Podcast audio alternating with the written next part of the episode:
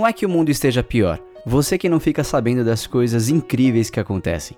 Eu sou Felipe Garcia e você pode nos acompanhar também no Instagram pelo arroba razõespodcast. E galera, a gente começa com essa notícia incrível. Alguns seguidores do Razões estão se oferecendo para pagar a inscrição do Enem de quem teve a isenção rejeitada. Olha que demais. Pessoas que não precisam ou nem vão fazer a prova estão se oferecendo para pagar a inscrição, que atualmente está no valor de 85 reais, de quem não conseguiu a isenção da taxa. Esse dinheiro para muita gente pode ser que não seja nada, né? Mas na verdade e isso pesa para muitas famílias, lembrando que metade do Brasil sobrevive com 500 reais por mês. A gente publicou um post no Instagram de um desses casos e o que a gente viu depois foram muitos seguidores se oferecendo para pagar a inscrição do Enem de estudantes que não podem pagar de jeito nenhum. A gente colocou algumas, é, alguns demonstrativos desses comentários no nosso, na nossa matéria que está lá no site. Então, quem não conferiu, vai lá ver que está demais. Por exemplo, o Alexandre ele se enquadra em condições que garantem a isenção da taxa, mas ele teve o benefício negado já duas vezes. Já o Robson, que não precisa da isenção, ganhou o benefício. O Robson ele poderia dar de ombros para essa injustiça. Ele não tem culpa de ter recebido a isenção, diferente do Alexandre mas ele não deixou passar. Ele se ofereceu para pagar a inscrição do Alexandre. Foi então que nos comentários do post muita gente decidiu fazer o mesmo que o Robson.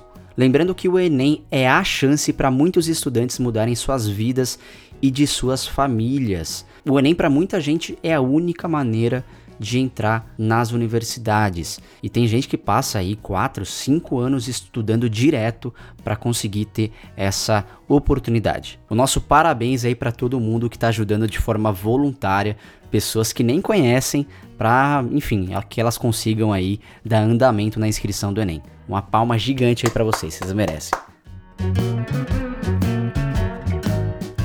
E já que o assunto hoje é Enem, a gente não pode deixar de fora essa notícia aqui, que também é demais. Universitários tiram dúvidas de estudantes sem condições de estudar para o Enem. Porque é o seguinte, tá todo mundo discutindo sobre a realização ou não do Exame Nacional do Ensino Médio. Por conta da pandemia, obviamente, porque muita gente tem a condição de estudar e tem muita gente que não tem a menor condição de estudar porque não tem internet em casa, não tem um bom celular, não tem um bom notebook e por aí vai. Foi aí que começou então uma corrente na internet de várias pessoas oferecendo ajuda para aqueles que não têm como estudar, não têm como pagar por videoaulas ou simplesmente não têm recursos como livros e outros.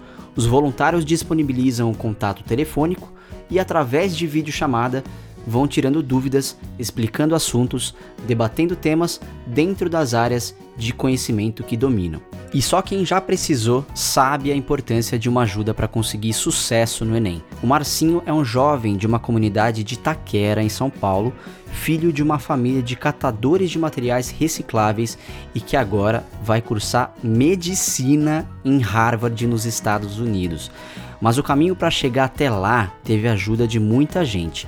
Entre o trabalho e o estudo, ele conseguiu fazer um cursinho de graça em que estudantes de medicina eram os professores. Os outros alunos pagavam a refeição e o transporte para ele, e um dos professores chegou a pagar um cursinho por fora para ele passar em medicina na Universidade Federal de Uberlândia. Por causa disso, hoje ele lançou uma plataforma para ajudar outras pessoas assim como ele foi ajudado, que é a plataforma Aluno Ensina. Vale muito a pena também conferir essa matéria aqui no link da descrição.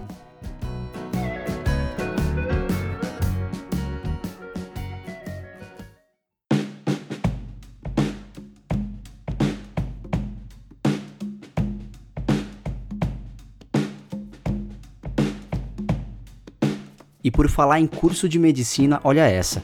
O médico cuida tão bem de crianças na UTI que elas querem ficar no hospital. Cuidar de crianças é realmente apaixonante, sobretudo de criancinhas com algum problema de saúde. É por isso que o Dr. Thales Ramalho coloca todo o amor do mundo no seu trabalho e é reconhecido pelos pais e principalmente pelas crianças.